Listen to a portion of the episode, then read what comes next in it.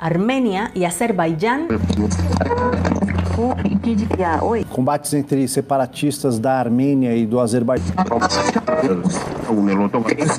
Between Azerbaijan and Armenia has reignited. Sejam bem-vindas e bem-vindas ao nosso QG. Ensaios do mundo contemporâneo diretamente para você.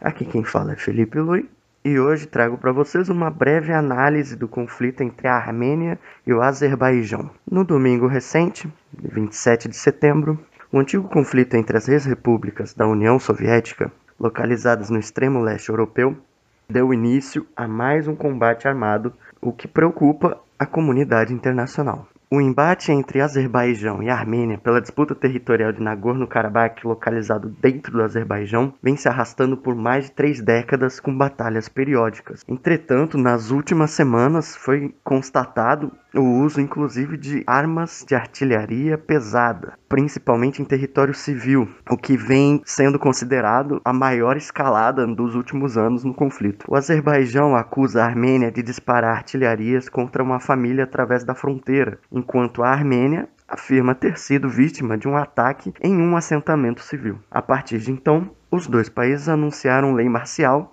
o que deixa o governo civil sob controle militar, o que resultou na Armênia mobilizando seus civis para lutar e o Azerbaijão controlando acesso à internet e acionando toques de recolher no país. Ambos os ataques deixaram pelo menos 100 mortos, incluindo civis e outras centenas de feridos. Também resultou no Azerbaijão tomando território dentro de Nagorno-Karabakh, que é o atual local de reivindicação da disputa dos armênios. Com as baixas civis, celebridades têm se manifestado em redes sociais para chamar a atenção da comunidade internacional para os conflitos na região. Uma delas, Kim Kardashian, cuja ascendência é armênia, chama a atenção em seu Twitter para os ataques que a população sofreu e, inclusive, afirma estar orando pelos bravos homens e mulheres que arriscam suas vidas para proteger Artsakh e a Armênia. Lembrando que Artsakh é um nome dado pelos armênios na região para a região de Nagorno-Karabakh.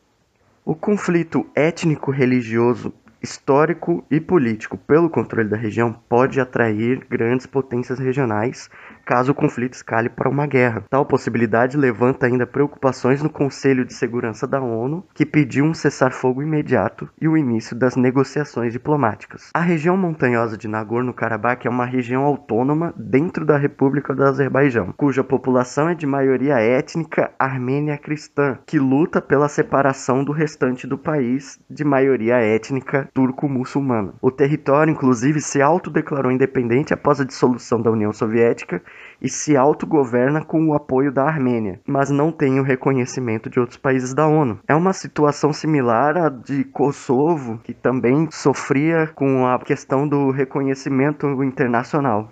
O histórico de conflitos entre os países carrega a tradição das mediações russas e iranianas, sendo a região de Nagorno-Karabakh, no Azerbaijão, ocupada predominantemente pela população armênia, o desejo que o território se juntasse à Armênia se tornou o principal motivo do conflito que se estendeu por cinco anos.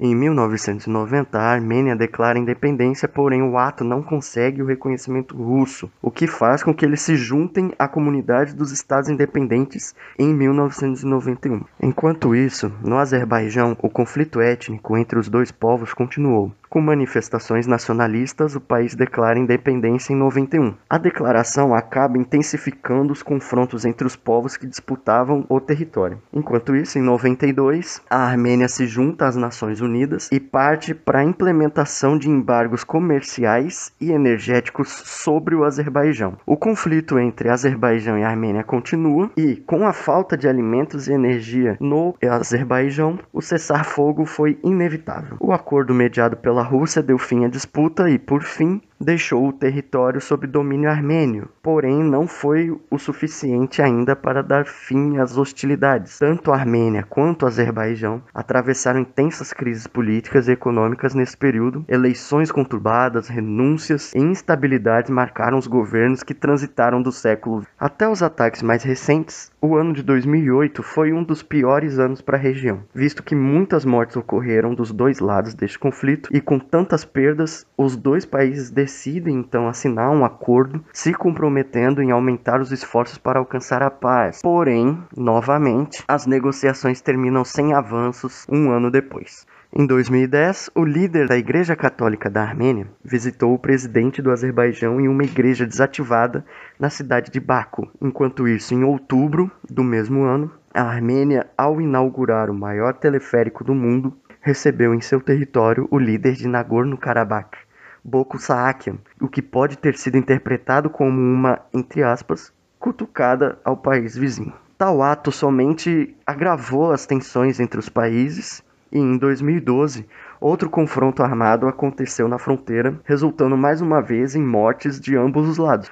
Em 2014, dois anos depois, os confrontos se repetem quando o exército do Azerbaijão derruba um helicóptero militar da Armênia, matando os três soldados que sobrevoavam Nagorno-Karabakh o que aumenta ainda mais as tensões na região. Novamente, em 2016, diversos conflitos entre os dois países acabam acontecendo. O primeiro, em abril, deixa dezenas de mortos em ambos os lados. Já em dezembro, o confronto leva cinco vidas armênias e uma azeri. Naquele mesmo ano, o Papa Francisco faz uma viagem à Armênia e durante sua visita pede que a Armênia se reconcilie com o Azerbaijão, lamentando a, aspas, apresentação da religião e de valores religiosos de uma forma fundamentalista, usada para justificar a difusão do ódio, de discriminação e da violência. Além disso, o líder religioso reafirma que a justificativa de crimes com base em ideias religiosas é inaceitável. Porém, nada disso adianta, visto que em 2017 os países se enfrentam novamente, gerando mais mortos. Todos esses confrontos, armados ou não, levaram aos ataques do dia 27.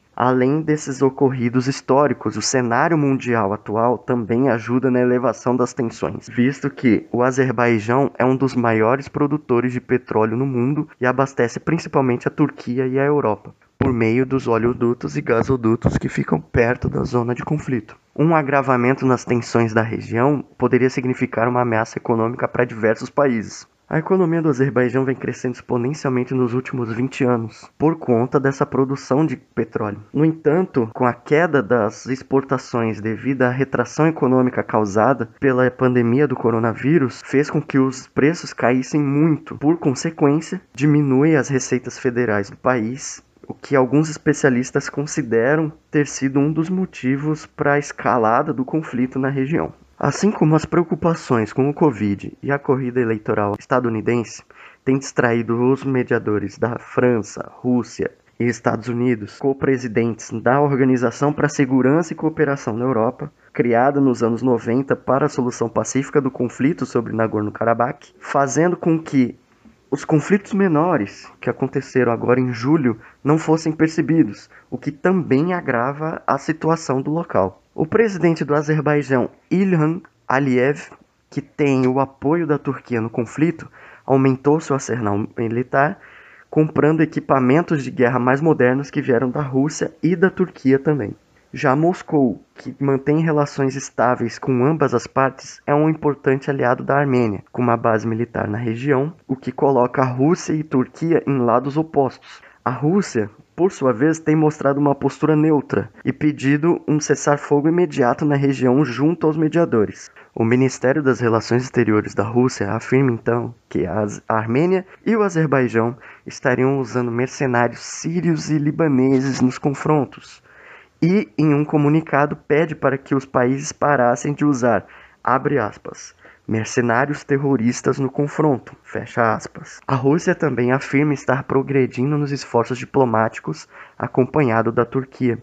Nessa última sexta-feira, a Armênia disse estar disposta a negociar um cessar-fogo, enquanto o Azerbaijão nega os pedidos dos mediadores e da Rússia, afirmando que a Armênia só estaria interessada em anexar o território de Nagorno-Karabakh já ocupado por meio das negociações. As notícias mais recentes da região mostram que, inclusive, estão sendo usadas armas que não deveriam ser usadas, armas banidas da guerra, e foram usadas, inclusive, em regiões civis, o que causa ainda mais tensão na região e o perigo de uma guerra iminente a qualquer momento. No entanto, o que nos resta agora é aguardar o decorrer da história e esperar que o conflito se resolva da melhor maneira possível. Com isso, o QG chega ao seu fim. Convido então vocês a seguir a nossa página, arroba Quarentena Global, no Instagram e no Twitter. Voltamos na próxima quinta com mais análises do QG. Fiquem saudáveis, fiquem seguros. Até mais!